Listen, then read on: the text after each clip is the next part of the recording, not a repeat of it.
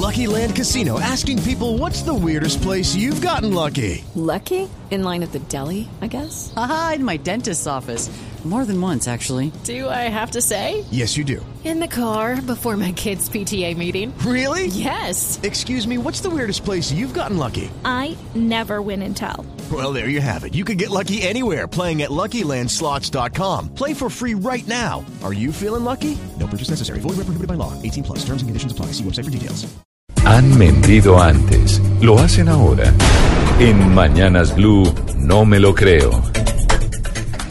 No me lo creo, y la sección de No me lo creo hoy la trae Ana Cristina en el departamento de Antioquia, que se inició hace poco más de un mes un plan piloto de fumigaciones con glifosato por medio de drones. Mucho se discutió al respecto. Ana Cristina, ¿qué es lo que usted no cree de lo que está pasando en el departamento de Antioquia y de lo que dice la gobernación que dice que no funcionó y que no se encontraron resultados en ese plan de fumigar con drones?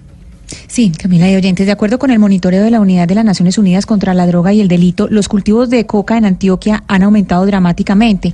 En el año 2016 se registraron 8.855 hectáreas de coca y el año pasado pasaron a, 13.681 hectáreas de cultivos, o sea que el incremento en el último año fue del 55%. En las montañas de Antioquia se está cultivando el 8% de la coca de todo el país. El problema aquí cuál es?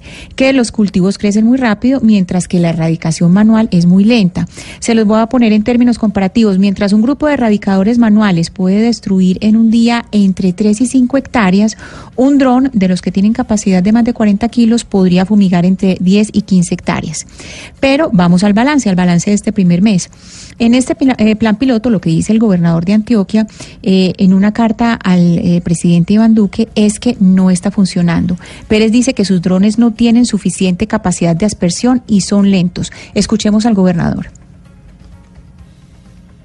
Ya tenemos el permiso para los drones. Vamos a seguirlos utilizando, pero necesitamos una fumigación más acelerada. Y para eso vamos a pedir permiso a los helicópteros. Para el permiso se puede necesitar un estudio medioambiental Recordemos que desde su campaña el presidente Iván Duque prometió el reinicio de las fumigaciones aéreas a pesar de las advertencias sobre los efectos del glifosato sobre la salud de las personas emitidas eh, por la Organización Mundial de la Salud y también por el fallo que hubo contra Monsanto en los Estados Unidos. También la ministra de Justicia, Gloria María Borrero, ha venido diciendo a los medios de comunicación que van a contemplar o que están contemplando pues fumigar con drones, aeronaves y carros oruga.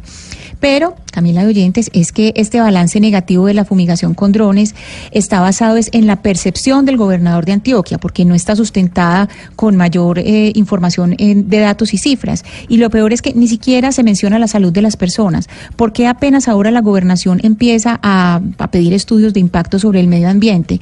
Y es por eso que yo no como cuento. Me da la impresión de que aquí lo que están tratando es de complacer al gobierno central y que Luis Pérez lo que busca hacer una demostración de fuerza sobre los campesinos que son cultivadores de coca y quienes a la final pues son unos de los eslabones más débiles en toda la cadena del narcotráfico.